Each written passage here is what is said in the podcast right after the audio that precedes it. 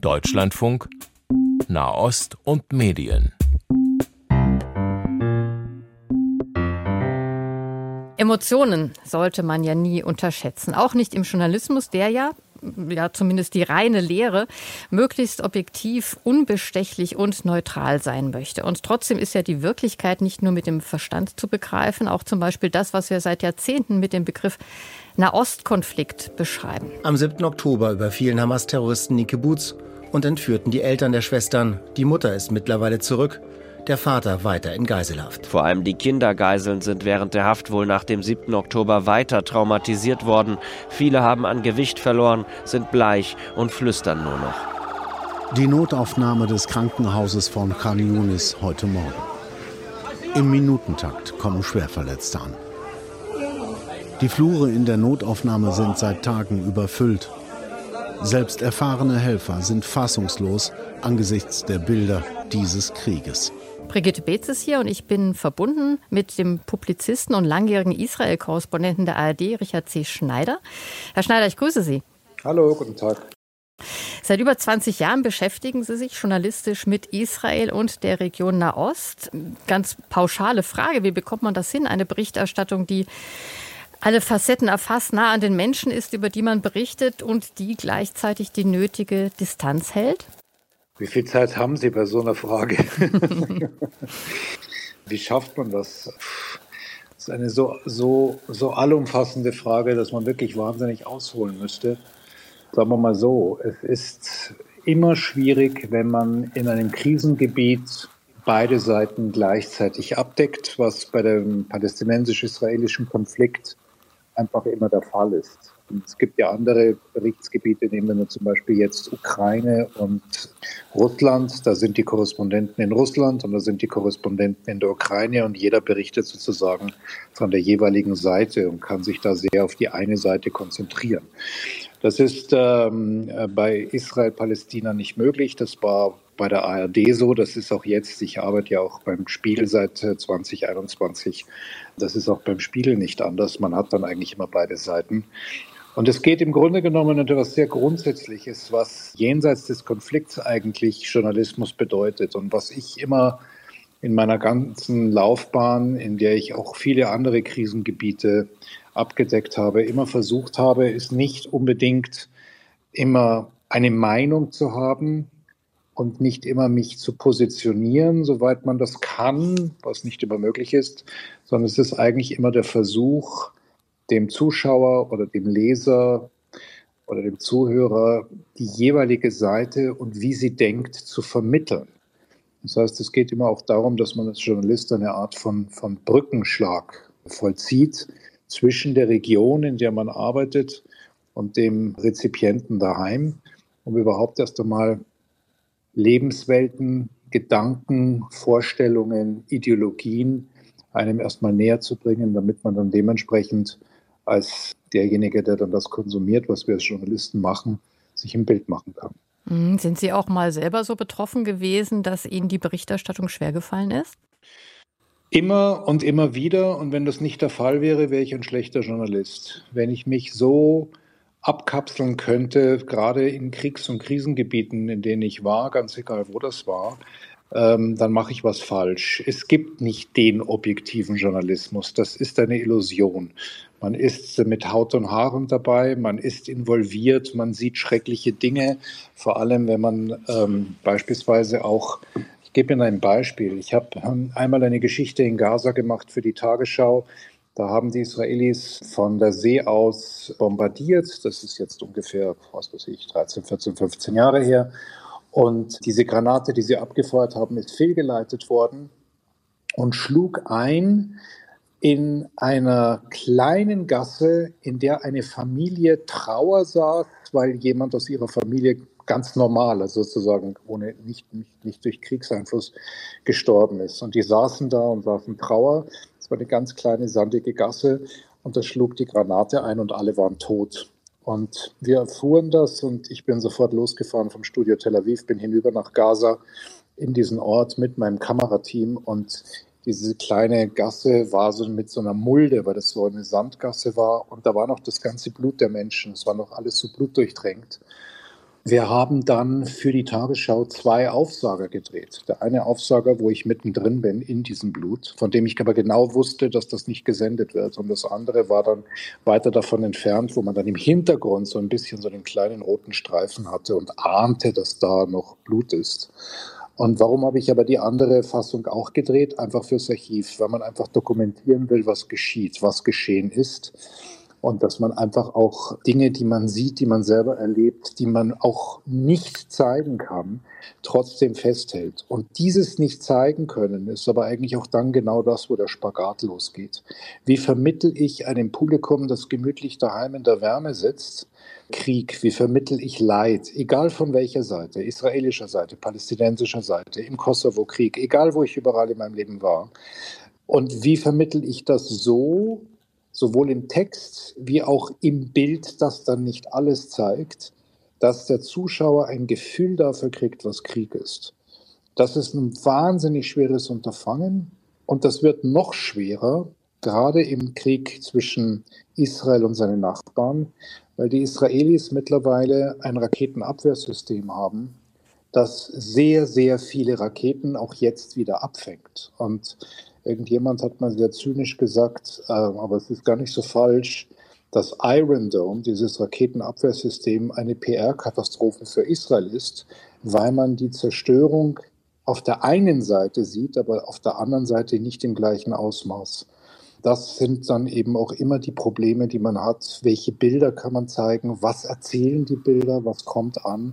Also es ist eigentlich ein, immer ein Hin und Her ja, im, je, eigentlich bei jedem Bericht, bei jedem Artikel, den man macht, ist es irgendwie ein Neuaustarieren. Und insofern, wenn man da nicht selber emotional mit drin ist, kann man eigentlich diesen Job nicht machen. Bei Ihrem Beispiel nochmal zu bleiben aus Gaza. Wie entscheidet man, wie viel Blut gezeigt werden kann oder beziehungsweise warum haben Sie gesagt, dieses Bild können wir eben so nicht zeigen? Das ist eine gute Frage und es ist auch eine Auseinandersetzung, die ich glaube, sehr viele andere Korrespondenten, die beim Fernsehen arbeiten, kennen, nämlich die Frage, was will man zeigen als Korrespondent vor Ort und was lässt dann die Heimatredaktion zu? Also ich, ähm, wie viele andere Kollegen auch, ich war immer derjenige, der als Korrespondent vor Ort eigentlich sehr viel mehr zeigen wollte, als dann die ethischen Grundregeln ähm, der Tagesschau-Redaktion in Hamburg dies zuließen. Und wir hatten da manchmal heftige Auseinandersetzungen. Ich habe dann in einem Fall auch den Chefredakteur der Tagesschau angerufen von ARD aktuell und habe mich mit ihm ganz konkret um eine Geschichte sehr gestritten. Aber da hatte er natürlich die Oberhand als Chefredakteur und ist derjenige, der dann das letzte Wort in Hamburg hat. Dann wurde das verpixelt, was ich für falsch hielt. Aber diese Auseinandersetzung findet auch immer wieder statt. Und das muss man halt dann so akzeptieren, selbstverständlich. Mhm. Alexandra Borchardt war lange Jahre Redakteurin bei der Süddeutschen Zeitung, ist inzwischen Beraterin und Medienforscherin. Hallo, Frau Borchert. Ja, hallo, grüße Sie, Frau Betz. Diese Frage, wie viel Blut sozusagen kann man dem Publikum äh, zumuten? Ähm, ich denke, Sie forschen auch dazu, wie viel Emotionalität dem Zuschauer zugemutet werden könnte oder wie viel man dort hervorrufen kann. Wie sehen Sie das, diesen, diesen Spagat? Das ist eine ganz schwierige Frage. Äh, als allererstes würde ich gerne meine Hochachtung all den Kolleginnen und Kollegen aussprechen, die in solchen Kriegsgebieten arbeiten. Denn da ist man doch mit ziemlich viel schrecklichen Dingen konfrontiert und versucht sich wahrscheinlich auch so ein bisschen innerlich äh, zu stählen. Und ich kann mir sehr, sehr gut vorstellen, was es da für Konflikte gibt, wenn man dann mit den Menschen in der Zentrale daheim äh, konferiert und versucht, das abzusprechen. Aber das nur vorweg. Ja, das ist eine, eine Gratwanderung, wie viel man dem Publikum zutrauen kann. Denn es gibt ja auch immer mehr Forschung, die zur sogenannten äh, ja, Nachrichtenmüdigkeit, Nachrichtenvermeidung äh, forscht und da auch Daten erhebt. Und gerade jetzt, man kann auch feststellen, seit dem Ausbruch äh, insbesondere des Ukraine-Kriegs und jetzt auch noch Israel, Gaza, da wenden sich immer mehr Menschen vom Journalismus ab, weil ihnen das zu viel wird. Und das geht sogar auch Journalistinnen Journalistinnen und Journalisten so, die einfach sagen, wenn ich den ganzen Tag in der Redaktion mit diesen schrecklichen Nachrichtenbildern äh, konfrontiert bin, dann äh, bringe ich es gar nicht über, mich äh, morgens meinen Tag auch schon gleich mit den Nachrichten anzufangen. Deswegen muss man das natürlich dosieren, denn man möchte ja trotzdem dass die Menschen die richtigen Informationen bekommen und auch möglichst mit einer Distanz und Faktentreue wirklich informiert werden und auch Bescheid wissen über diese Konflikte. Also das ist das eine, dass man einfach versuchen muss, dann und wann auch mal die Emotionen rauszunehmen, um die Fakten rüberzubringen. Also sprich auch sehr viel erklärenden Journalismus zu machen. Journalismus, der auch Formate hat wie das wissen wir, das wissen wir nicht oder das, wie auch schon Herr Schneider gesagt hat, einfach mal darstellen aus der Perspektive der beiden Seiten, wie das aufgenommen wird, also mit der journalistischen Distanz. Andererseits äh, bin ich immer mehr der Überzeugung, dass wir als Journalistinnen und Journalisten auch Emotionen reinbringen und, und rüberbringen müssen. Denn wir dürfen das, also es gibt ja so diese Idee, Qualitätsjournalismus ist sehr distanziert, sehr kühl, sehr faktenreich.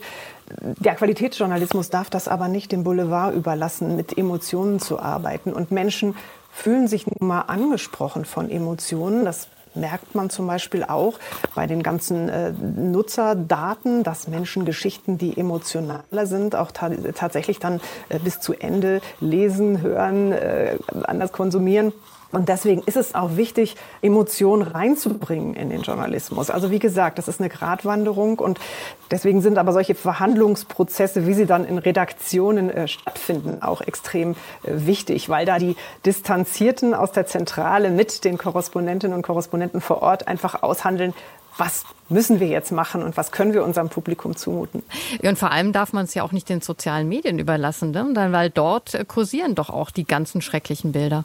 Genau, also das, das auf jeden Fall auch. Und äh, das ist ja nun das, was den Journalismus da auch auszeichnet. Deswegen plädiere ich auch immer für journalistische Distanz. Es gibt ja junge Kolleginnen und Kollegen, die sagen, dass mit der Neutralität, mit der Objektivität, das ist alles Blödsinn. Äh, wir müssen Position beziehen. Ich finde auch Objektivität ein schwieriges Wort. Ich, ich rede wirklich viel lieber von journalistischer Distanz, weil das ist eben genau das, was die sozialen Netzwerke nicht bringen, die hochsubjektiv sind, wo jeder aus seiner Perspektive was zeigt und wo ja auch die Algorithmen entsprechend das belohnen, wenn es sehr emotional wird, weil dann besonders viele Leute draufgehen und draufklicken. Nun hat man ja sowieso das Gefühl, dass Journalistinnen und Journalisten, die über den Nahostkonflikt berichten, eigentlich fast nichts richtig machen können. Denn äh, relativ schnell, gerade in diesem Konflikt, kommt immer der Vorwurf der Parteilichkeit. Also das Publikum ist auch hoch emotionalisiert. Warum regt das Publikum sich denn gerade bei diesem Konflikt im Nahost auf dieser relativ kleinen Fläche, die ja Israel und Palästina eigentlich abdecken, so auf, Herr Schneider? Ich glaube, da kommen mehrere Faktoren zusammen. Das eine ist, dass äh, gerade in Deutschland, wenn es um Juden geht, eine andere Form von Aufmerksamkeit da ist, um es mal sehr neutral zu sagen. Das heißt, da ist aufgrund der eigenen Geschichte eine andere Form von ähm, emotionaler Involviertheit drin, was aber nicht immer positiv zu werten ist, sondern durchaus auch sehr negativ gewertet werden kann. Das ist anders, als wenn wir jetzt vom Kaschmir-Konflikt zwischen Pakistan und Indien reden oder Konflikten, die noch weiter weg sind, die aber möglicherweise sehr viel blutiger und sehr viel brutaler sind als das, was wir auch jetzt gerade äh, zwischen Israel und äh, Gaza erleben. Aber nichtsdestotrotz, das ist dann weit weg, mit dem hat man nichts zu tun. Das wird dann oft auch ausgeblendet. Ich erinnere einfach nur an ganz brutale Kriege in, in Afrika, die kaum jemand verfolgt und mitbekommen hat, über die auch kaum berichtet wurde. Das ist mal das eine. Also das hat viel mit der eigenen Geschichte in Deutschland zu tun. Das zweite ist natürlich, dass es um das heilige Land geht. Das heißt, dass natürlich auch in einer christlichen Welt diese Region emotional, historisch, religiös aufgeladen ist und sei es nur durch irgendwelche Kindheitsgeschichten. Und wenn wir jetzt wieder sehen, es ist Weihnachten und die Geschichte beginnt in Bethlehem, dann sind wir ja sofort wieder im Nahen Osten und sind wir sofort wieder in diesem Gebiet, das Palästina oder Israel genannt wird. Und auch da herrscht natürlich auch dann eine gewisse Emotionalität. Und das Dritte, was dazu kommt, ist, dass man so lange über diesen Konflikt hört und liest, dass eben sehr viele glauben, dass sie sich sehr genau auskennen und eine Meinung haben können und sich dann sehr schnell auf die eine oder auf die andere Seite schlagen, obwohl sie in Wirklichkeit ganz wenig von dem Konflikt verstehen, die Komplexität des Konfliktes nicht kennen. Aber was auch wirklich ein Phänomen ist, und das sage ich jetzt mal so zynisch, je weiter weg die Leute sind und je weniger sie wirklich was davon verstehen und wenn sie möglicherweise auch noch überhaupt nie dort waren, dann wissen sie immer am besten Bescheid. Das ist etwas, was ich als Journalist anhand von vielen Reaktionen, die ich auf die Arbeit bekomme, immer wieder erlebe, dass Leute sich da äh, unglaublich echauffieren über das, was man da als Journalist berichtet, in die eine oder die andere Richtung, das ist ganz egal. Und wenn man dann mit manchen äh, zu, zu, also mit manchen Leuten, die einem schreiben, dann tatsächlich mal in Kontakt tritt und dann ein bisschen so nachhakt, stellt man fest, dass diese Leute überhaupt noch nie vor Ort waren.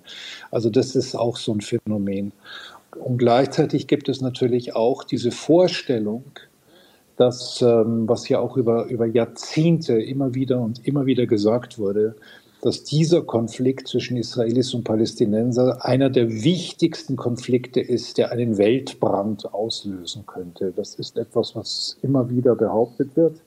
Und dadurch haben die Leute natürlich auch wahnsinnige Angst und dann wird man natürlich nochmal ganz anders drauf schauen. Mhm.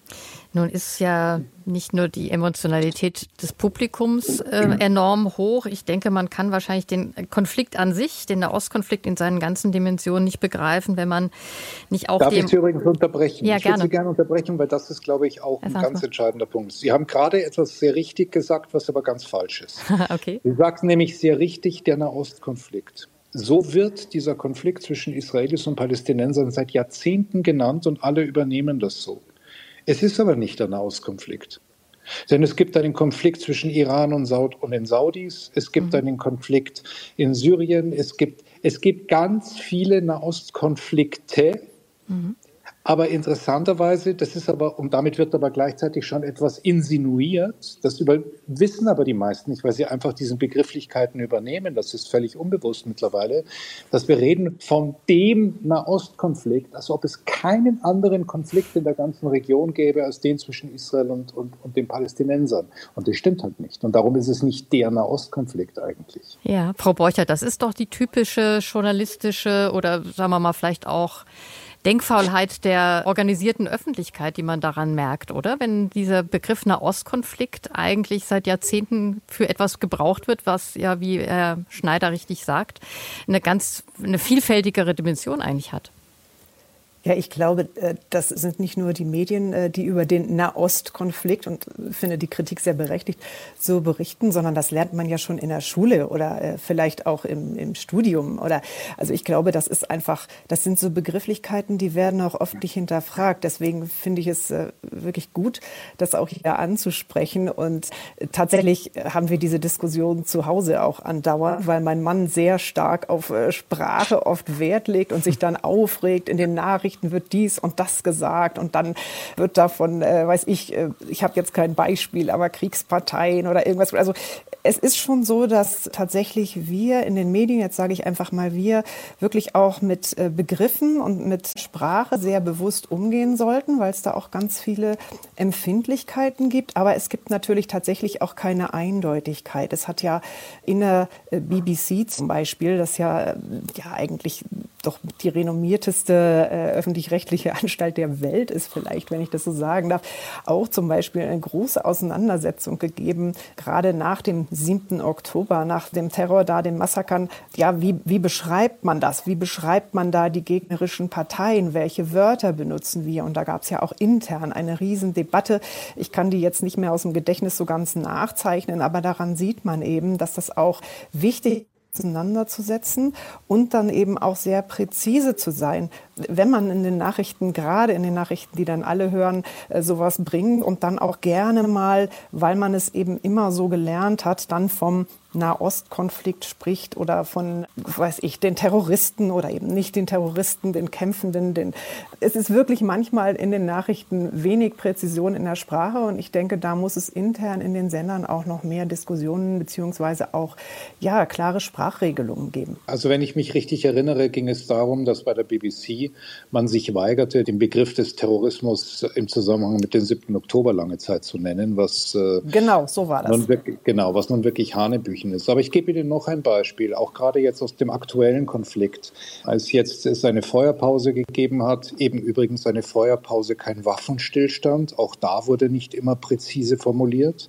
Als es diese Feuerpause gab, und Israelis äh, ihre Geiseln, einen Teil ihrer Geiseln zurückbekamen und dafür palästinensische Gefangene an die Hamas zurückgaben, wurde ständig vom Geiselaustausch geredet. Es war eben kein Geiselaustausch. Es war ein Austausch von Geiseln gegenüber Gefangenen beziehungsweise Verhaftete und zum Teil auch Verurteilte. Und all diese Dinge führen dazu, dass man in der Sprache ganz unpräzise wird und damit oft etwas, ich will den Kollegen überhaupt nicht unterstellen, dass das mit Absicht getan wird, aber damit wird etwas insinuiert, da wird mit Sprache etwas transportiert, was wir alle immer jeden Tag machen, ganz egal, wie ich über, mit jemandem rede. In der Art und Weise, wie ich spreche, transportiere ich natürlich noch eine unterschwellige Information. Und das ist natürlich unser Job als Journalisten, dass wir da sehr, sehr, sehr, sehr genau mit Sprache umgehen. Aber, und da sind wir wieder bei den Social Media, die Social Media führen mit dazu, dass wir in unserem Sprachgebrauch extrem schlampig und ungenau werden, weil wir natürlich auch beeinflusst werden von dem, was wir ja selber ununterbrochen konsumieren. Hm, was wäre denn der Unterschied zwischen Waffenpause, nee, Waffenstillstand und Feuerpause? Ein echter Waffenstillstand ist ein mit Vertrag ausgehandelter äh, Ende der Kämpfe, der möglicherweise auch sehr viel länger dauert, als wenn man nur sagt, wir unterbrechen den Krieg.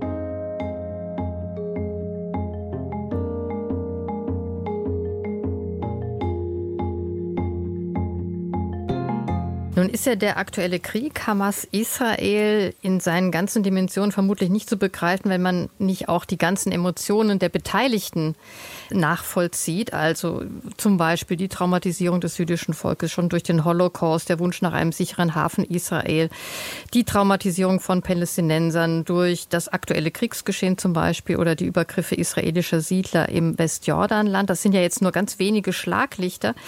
Muss man die dann immer wieder rekapitulieren? In der Berichterstattung, weil ja auch immer neue Generationen heranwachsen, denen man dann auch vieles dann nochmal nacherklären muss, sozusagen. Also wie vermittelt man diese Emotionen? Das ist ja gar nicht so einfach. Man muss es meines Erachtens immer wieder machen. Man kommt gar nicht drum rum, manchmal von Artikel zu Artikel sogar.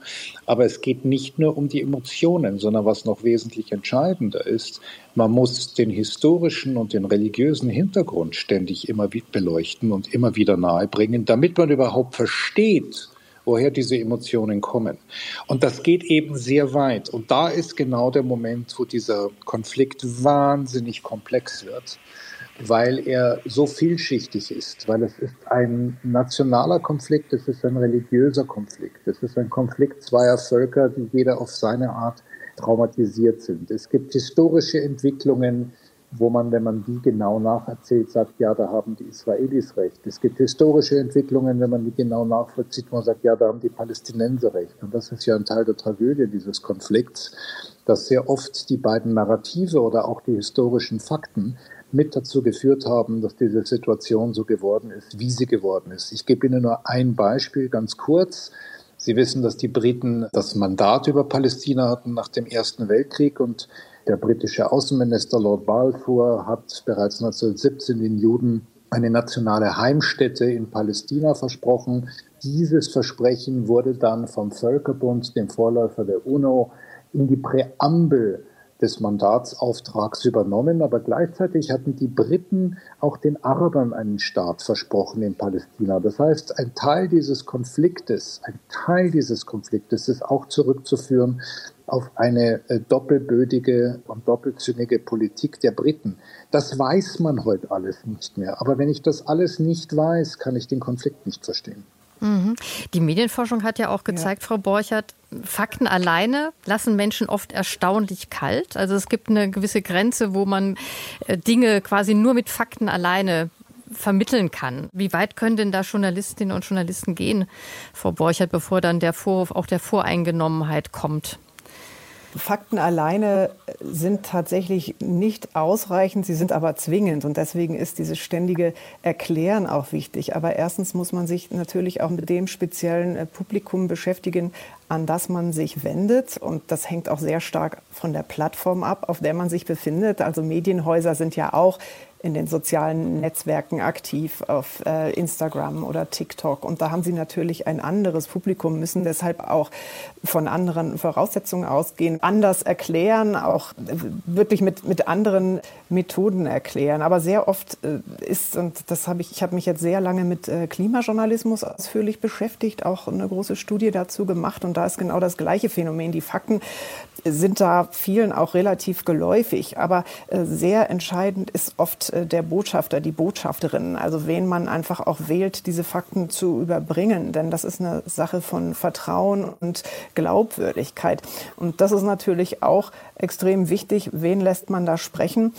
Beim Thema Nahostkonflikt, da würde ich auch dazu raten, das ist jetzt nicht wissenschaftlich hinterlegt, sondern das ist einfach auch äh, die Erfahrung oder das Wissen, auch einfach sehr viele Menschen zu Wort kommen zu lassen. Denn wir haben da auch nicht nur zwei Parteien, die Juden, die Palästinenser. Ich habe selber äh, einige jüdische Freunde in den USA. Auch da findet man auch sehr unterschiedliche Einschätzungen. Also davon auszugehen, dass äh, die einen das so sehen und die anderen das so sehen, ist auch nicht richtig. Und deswegen ist es die Pflicht, wirklich auch möglichst vielen zuzuhören und das auch an das Publikum so vermi zu vermitteln, dass das eben auch nicht nur schwarz-weiß ist, sondern es auch sehr viele Nuancen gibt und sehr viele unterschiedliche Menschen, die unterschiedlich betroffen sind, unterschiedliche Meinungen haben.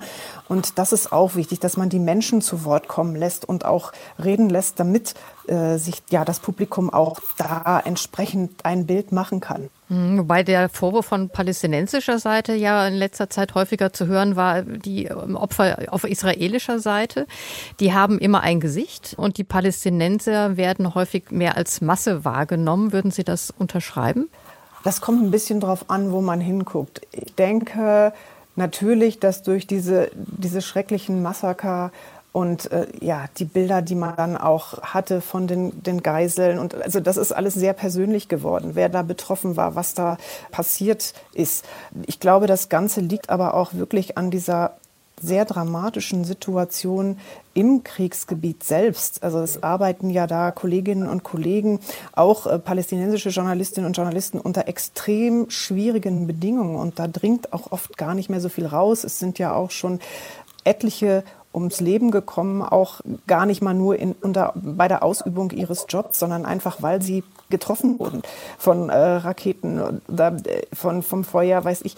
Es ist extrem schwer, da was rauszubringen. Und da kann man natürlich, man kann natürlich, ja, in, in hierzulande auch anschauen. Äh, und das, das habe ich auch schon äh, erlebt, dass zum Beispiel in Berlin-Neukölln, wo es die großen auch Konflikte, Ausschreitungen und so weiter gab, dass dann aber auch Kolleginnen hingegangen sind und Kollegen und dann wirklich Menschen interviewt haben, gesagt haben, seht ihr das auch so? Seht ihr euch als Teil dessen? Auf welcher Seite steht ihr? Da habe ich schon auch sehr nuancierte Berichterstattung erlebt. Aber eben Berichterstattung aus dem Kriegsgebiet aus dem Krisengebiet äh, habe ich wenig Nuanciertes bislang erlebt und ich glaube, das liegt an diesen schwierigen Bedingungen. Und deswegen, aber das, äh, das weiß Herr Schneider sicherlich viel besser, aber deswegen ist es einfach auch so wichtig, dass ja, äh, die Pressefreiheit sehr hoch gehalten wird, dass Journalistinnen und Journalisten Schutz bekommen, dass das anerkannt wird, auch von Kriegsparteien in dem Fall, dass man da wirklich möglichst beide Seiten auch gespiegelt bekommt. Was sind da die Menschen und, und deren Lage und deren äh, Empfindungen und deren Interessen, äh, dass man das auch erfährt. Ich finde das, was gerade erwähnt wurde, extrem wichtig. Und das ist auch sehr entscheidend für die Berichterstattung, dass man eben wirklich auch einem Publikum hier begreiflich macht, dass beide Seiten keine ausschließlich monolithischen Blöcke sind, sondern dass es in den beiden Gesellschaften vielleicht in der israelischen noch mehr, alleine durch die Tatsache, dass die Meinungsfreiheit dort leichter zu erhalten ist als in äh, einem System wie dem der beispielsweise wie der der Hamas. Ich habe das oft genug erlebt. Ich bin in Gaza, ich drehe eine Geschichte die Leute erzählen mir vor der Kamera etwas, die Kamera ist aus und dann erzählen sie mir das genaue Gegenteil. Das trauen sie sich aber natürlich öffentlich nicht zu sagen, weil sie sonst vielleicht umgebracht werden. Das ist natürlich ein Problem, was die Berichterstattung, eine objektive Berichterstattung, eine sogenannte auch erschwert. Auf der israelischen Seite können sie das aber alles. Und ähm, da ist es aber eben auch wichtig zu zeigen, es gibt ja so zwei Klischees in den Köpfen, die sich hier immer wieder breit machen. Dass auf der einen Seite die Israelis sind entweder alles äh, blutrünstige Militaristen in Uniform und, und brutale Militärs oder sie sind irgendwie Siedler und äh, sind auch alle ganz schrecklich. Und dass es da aber eine Gesellschaft gibt, die zu 80 Prozent ganz anders ausschaut, das ist oft vergessen. Wir haben auch noch etwas anderes, das ist auch ganz interessant im Zusammenhang mit Israel. Es gibt zwei Labels bis zu diesem Krieg, die ganz interessant im völligen Widerspruch zueinander standen. Da gibt es das Label Israel. Das ist meistens negativ konnotiert gewesen. Und dann gibt es Tel Aviv, die hippe, tolle Stadt am Mittelmeer, liberal, offen. Und das fanden alle ganz toll. Und ich habe das selber erlebt, dadurch, dass ich ja da unten 20 Jahre jetzt, fast 20 Jahre gelebt habe. Wenn ich gesagt habe, ich lebe in Tel Aviv, haben alle gesagt, boah, toll, Mensch, geht's dir gut. Wenn ich gesagt habe, ich lebe in Israel, um Gottes Willen. so. Also diese Vielfältigkeit in der Berichterstattung, die muss man bringen auf beiden Seiten. Und ich glaube auch die Tatsache, dass vielleicht jetzt über die Einzelschicksale von Menschen in Gaza nicht berichtet werden kann, hat tatsächlich was mit der Kriegssituation zu tun. Das wird sich, das weiß ich aus Erfahrung, sofort nach dem Krieg ändern, spätestens dann, weil man dann ganz anders berichten kann und ganz anders nochmal an die Leute herankommen kann aber das ist zum, zum jetzigen Zeitpunkt oftmals wirklich sehr, sehr schwierig und auch sehr gefährlich.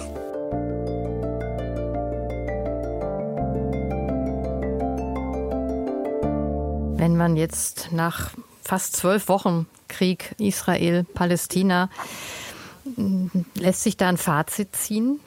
Was die Berichterstattung betrifft, weil es ist schwierig, man überblickt auch nicht immer alles. Darf ich hm? schon wieder unterbrechen? Ja, gerne. Dafür sind Sie da. Der, ich will nicht der Partypooper sein. Machen Sie. Sie sagten gerade wieder etwas. Sie sagten gerade der Krieg zwischen Israel und Palästina. Es ah, ist nicht der hm. Krieg zwischen Israel und Palästina.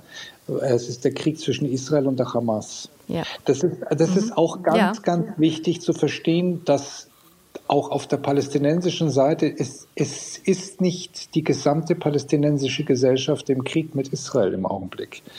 Israel führt keinen Krieg im Westjordanland. Was die Siedler dort machen, ist ein ganz anderes Thema. Darüber muss man sich nochmal gesondert unterhalten. Aber der Krieg ist ein Krieg mit der Hamas. Und die Hamas ist quasi politisch nur verantwortlich in, in Gaza und eben nicht im Westjordanland.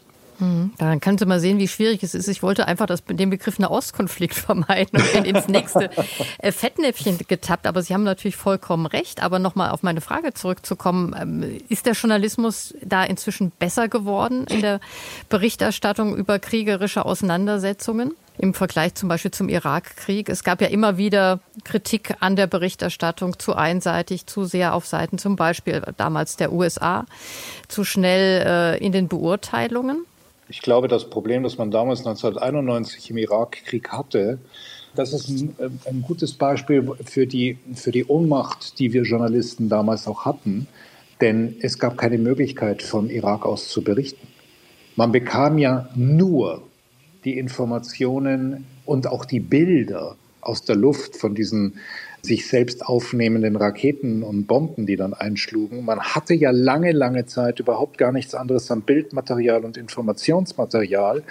Das war dann 2003 bereits anders. Ich erinnere mich, dass 2003 Ulrich Tildner damals vom ZDF in Bagdad war und als die Angriffe losgingen, die live im Fernsehen äh, kommentierte. Das war 1991 ganz anders. Und da konnte man noch kaum etwas machen. Und dass das so war, hatte was mit dem Vietnamkrieg zu tun. Der Vietnamkrieg ist unter anderem auch deshalb eine Katastrophe geworden für die Amerikaner, weil die freie Presse in den USA Bilder gezeigt hat, die die Amerikaner zu sehen bekamen, die natürlich die Armee nicht zeigen wollte. Ich erinnere an das nackte äh, Kind, das vom Napalm halb verbrannt war auf der Straße, ein vietnamesisches mhm. Kind. Ich erinnere an dieses Bild von, also eine Bilderfolge von ein, wo jemand, die Pistole an den Kopf gehalten wurde und erschossen wurde. Es gibt so ikonografische Bilder aus dem Vietnamkrieg, die das ganze Elend und auch das, das, die Brutalität des Krieges zeigen, die mit dazu geführt haben, dass die Öffentlichkeit in den USA ein Ende dieses Krieges wollte. Und daraufhin haben die Amerikaner gesagt, das machen wir nie wieder. Und eine Konsequenz war, dass man 1991 im Golfkrieg so gut wie überhaupt keine eigenen Bilder bekam aus dem Irak. Ja, und dann gab es ja auch noch dieses neue Konzept, ich weiß nicht, ob das im Golfkrieg erfunden wurde oder später, von Embedded Journalism, nach dem Motto, hier könnt ihr mal hautnah dabei sein und, und natürlich auch äh, vor allen Dingen unsere Perspektive sehen. Das ist ja auch noch mal anders gewesen. Mhm. Gibt es ein gewisses Fazit, was man ziehen kann angesichts der Berichterstattung? Nach zwölf Wochen? Also für ein Fazit äh, finde ich es zu früh. Wir haben ja ein Thema schon angesprochen. Herr Schneider hat es vor allen Dingen angesprochen, die sprachliche Präzision. Ich glaube, da äh, kann man was machen. Und das wäre auch so eine Art ja, Aufgabe. Ich erinnere mich zum Beispiel daran, 2015 äh, viele Geflüchtete kamen nach Deutschland, dann haben, glaube ich, die neuen deutschen Medienmacher mal angefangen, so eine Art Glossar zu machen. So, was sind eigentlich die Begriffe und äh, was kann man machen, was sollte man vielleicht vermeiden?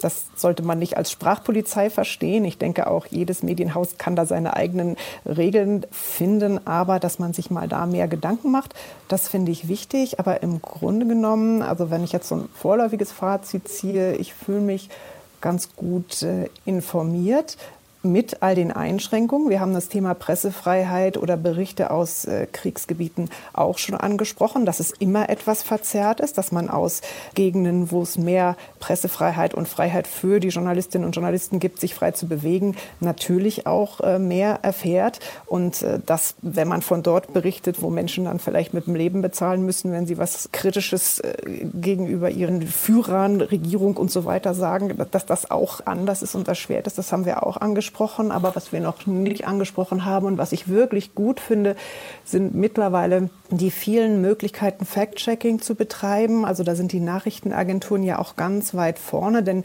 mit den sozialen Netzwerken ist ja eine ungeheure Menge an äh, Bildern, äh, wird ja ständig über uns ausgeschüttet. Und diese Möglichkeiten, auch zum Teil mit Hilfe von künstlicher Intelligenz, Bilder zu verifizieren und dann wirklich zu sagen, das ist jetzt wirklich aus diesem Krieg oder Konflikt, das ist ganz woanders passiert und wird nur als Illustration genommen, um Emotionen zu schüren und so weiter. Ich glaube, das ist mittlerweile eine große Stärke des Journalismus. Das bindet natürlich auch Kapazitäten, aber äh, da sind äh, viele Medienhäuser und vor allen Dingen auch die Nachrichtenagenturen sehr, sehr viel äh, stärker investiert mittlerweile und das wird auch extrem wichtig, denn man wird ja mit den zunehmenden Möglichkeiten der künstlichen Intelligenz sehr viel mehr in der Lage sein, auch Bild- und Tondokumente künstlich herzustellen, sodass wirklich diese Verifizierung auch nochmal äh, was ganz Wichtiges ist. Die Frage ist natürlich, warten die Menschen darauf, dass da die Verifizierung da ist oder bilden sie sich schon vorher eine Meinung? Und